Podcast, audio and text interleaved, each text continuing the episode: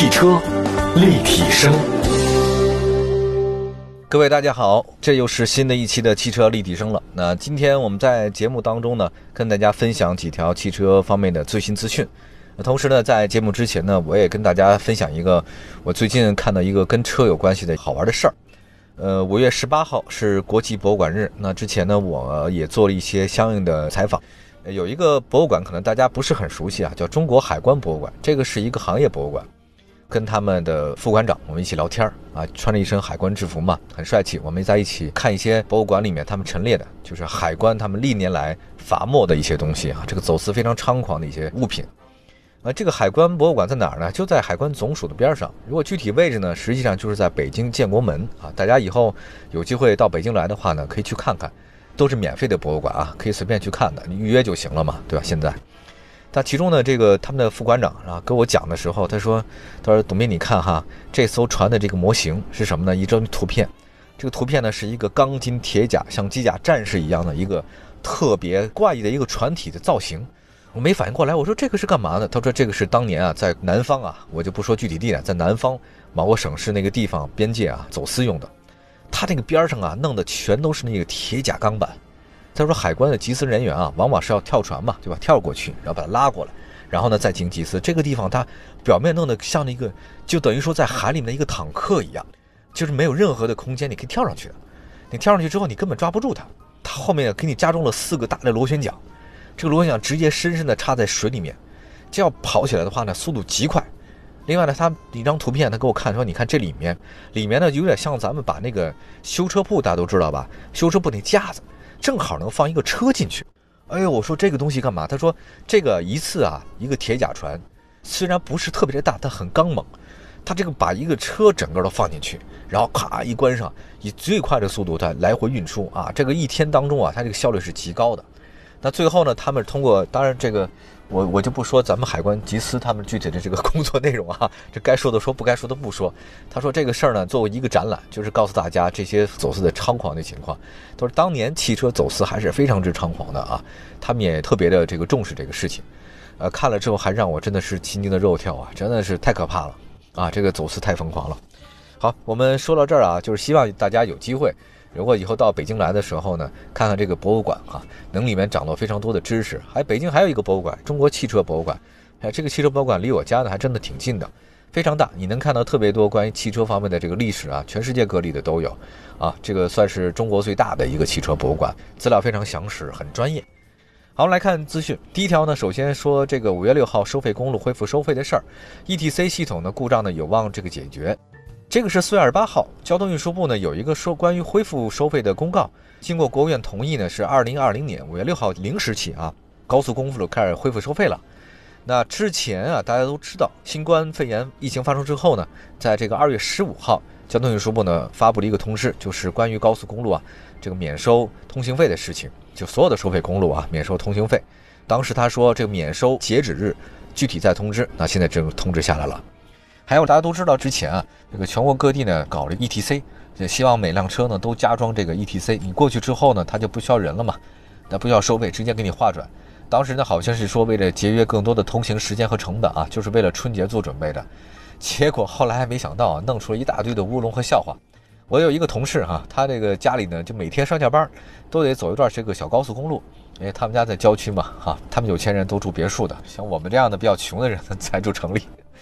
然后他说他很敏感啊，我说越有钱的人越这个数字很敏感。他说他就每天回家，他就发现了每天这个高速公路通行费，他觉得多出了大概不到一块钱，好像是几毛。他说就是自从改了这个收费以后啊，这个不知道怎么统计的结果，发现多出了点收费。当时我记得好像是有人说你这个。把这个 ETC 都加上之后吧，他给你什么多退少补，什么四舍五入讲了一大堆啊，好像你赚了很大便宜似的。后来发现真不是，人家收费更精细化了，你压根儿你就不可能你你少交一毛钱。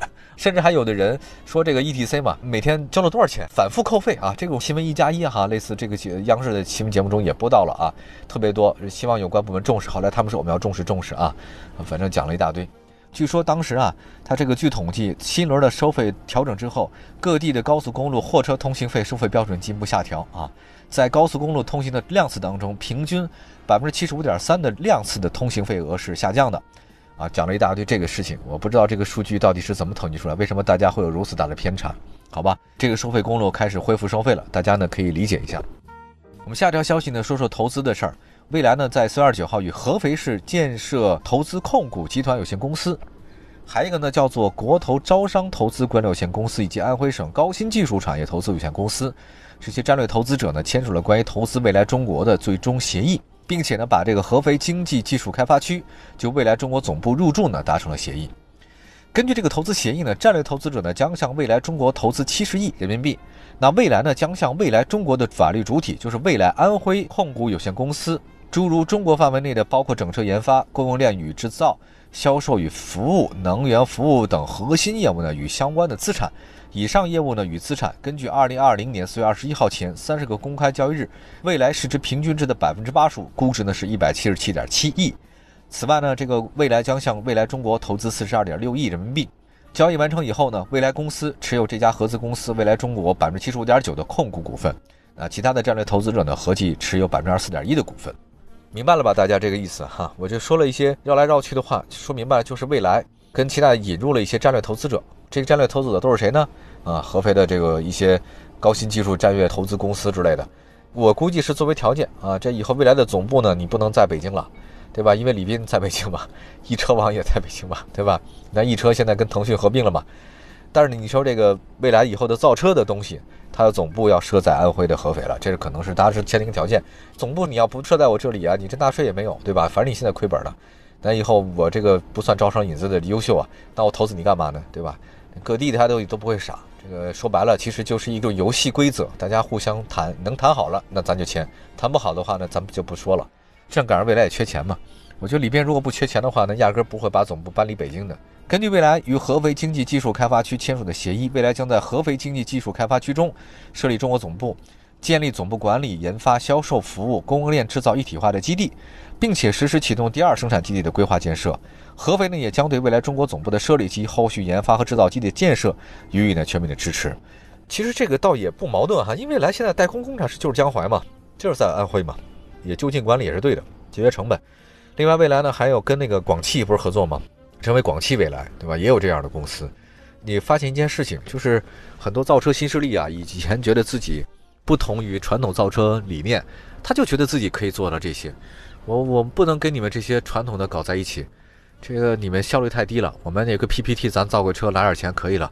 供应链呢，每个地方都供应给我们，我们只是组装起来就好了。结果后来发现不是那么回事儿，还得跟传统的汽车生产厂家合作，不合作它就该完了。这个未来不就是很典型一个例子吗？一二月份卖得好，第三个月份 E C 六就开始不断的下滑，而且在 Model 三的大力的攻击之下，这个未来确实日子不好过。其实我内心特别希望未来能变得更好一点。国内你能跟特斯拉相抗衡的车型哪个？那么你要从销量来讲的话，自然还有像宝骏、一一百、欧拉。对吧？但是你要说从高端层次上来讲，能赚更多钱，你靠这个小型的赚不了什么钱，你就得看豪华车，看二十万以上的，那也只有未来了，对吧？这是没办法。但是你说以后，呃，李斌还包括他的团队会不会去合肥？啊，我觉得这个不太会。我把总部设在那里嘛，但是我其他的还在北京或其他地方，就跟瑞幸咖啡一样。瑞幸咖啡，各位你知道总部在哪里吗？那么瑞幸咖啡前段时间不是爆出丑闻吗？造假吗？根本是不是这回事儿？股价那咔咔咔的往下跌啊！中国证监会已经入驻他们那个总部了。那你看他瑞幸咖啡，它总部在哪里呢？厦门。但实际上呢，大量团队在北京，在北京跟神州汽车他们在一起嘛，对吧？他们一拨人干的，这跟车也有关系啊。瑞幸咖啡跟车有关系，而且瑞幸咖啡后面那个投资的陆正耀他们干嘛呢？神州租车他们投了一个宝沃嘛。我就觉得宝沃这个车挺奇怪的，尤其是他在我们家电梯里面，他们那个广告说叫宝沃好点儿贵。宝沃好贵，我觉得这个怎么会有这种脑子能想出这种广告词来？叫宝沃好贵，我根本记不住中间那个点儿。你想的是宝沃好点儿贵，我这好车也贵气啊，但是大家只能记住宝沃好贵，记不了别的。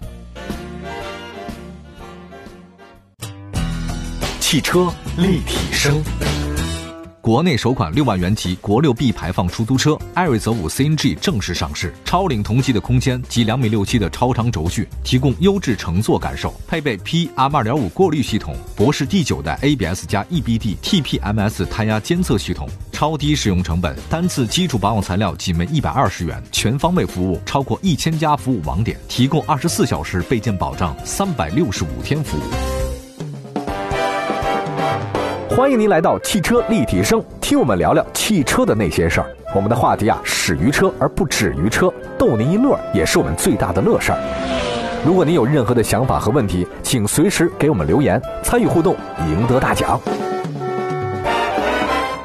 接下来关注一条汽车资讯：前不久，奇瑞推出了自己第四代出租车产品艾瑞泽五 CNG。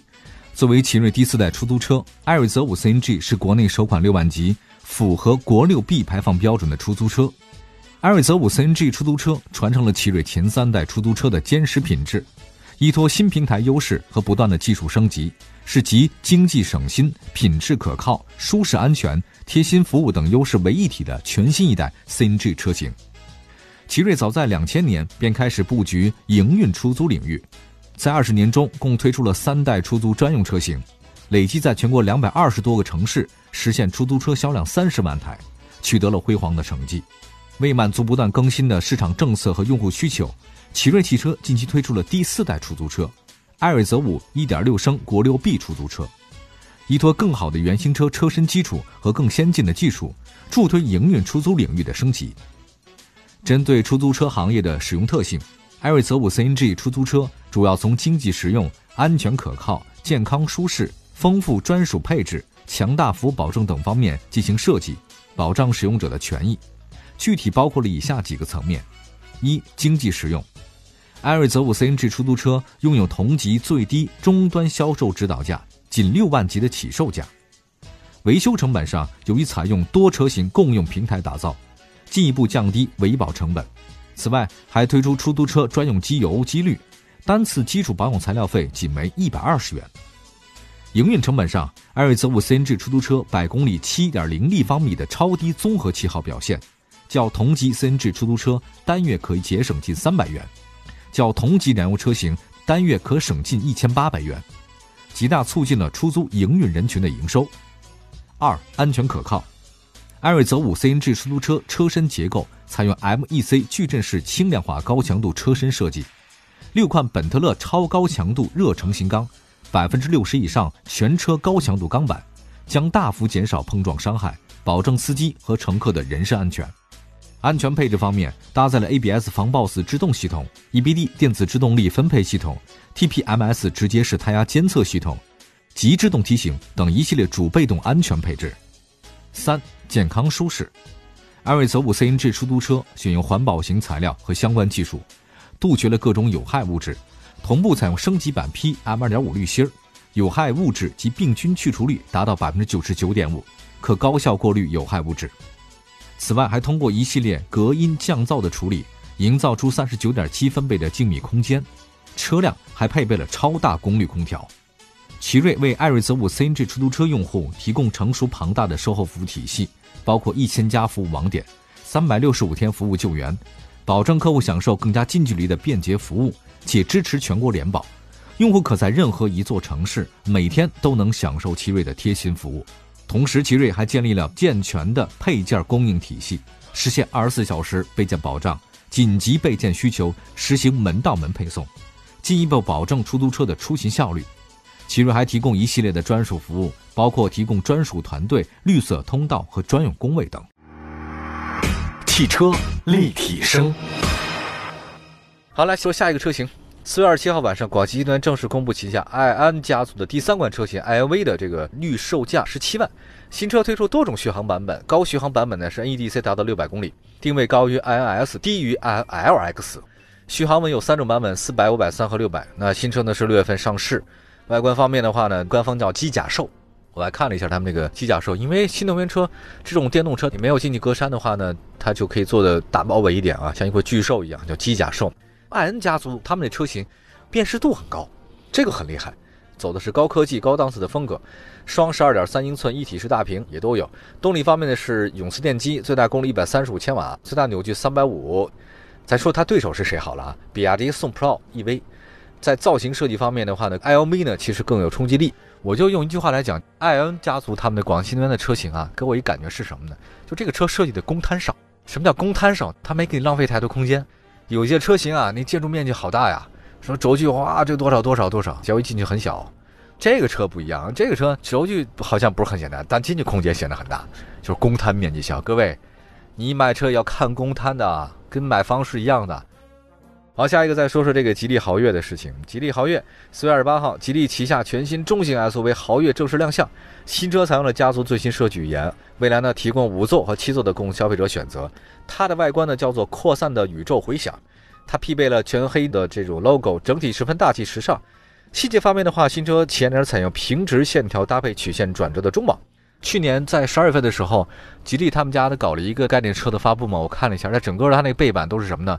全是大型曲线啊，有点像星云图一样，就莫比乌斯环给你搞了一大堆，全部重合在一起背景，这个就是它叫宇宙回响，挺时尚的，扩散的宇宙回响。车身侧面来看的话呢，比较硬派的风格。内饰方面的话呢，是深浅双侧搭配。新车配备了平底三辐式多功能方向盘，主推五座，提供七座选择。新车尺寸方面，中型 SUV 轴距二八一五。动力方面的话，工信部来看，一点八 T、一点五 T，一百八十四码和一百七十七码。其实现在很多的中国品牌厂商呢，纷纷涉猎中型 SUV。那它对比的是谁呢？比亚迪唐、瑞虎八、传祺 GS 八了。那你要是长城的，就哈弗 H 七、H 八，对手选的高一点嘛，这个比较好办一点。那现在中型 SUV 领域当中，都是百家齐放。吉利豪越想突围的话呢，不太容易啊。但是我是觉得。越是不容易的话呢，越要下功夫，因为 SUV 市场到现在看起来依然还是大家选择主力军。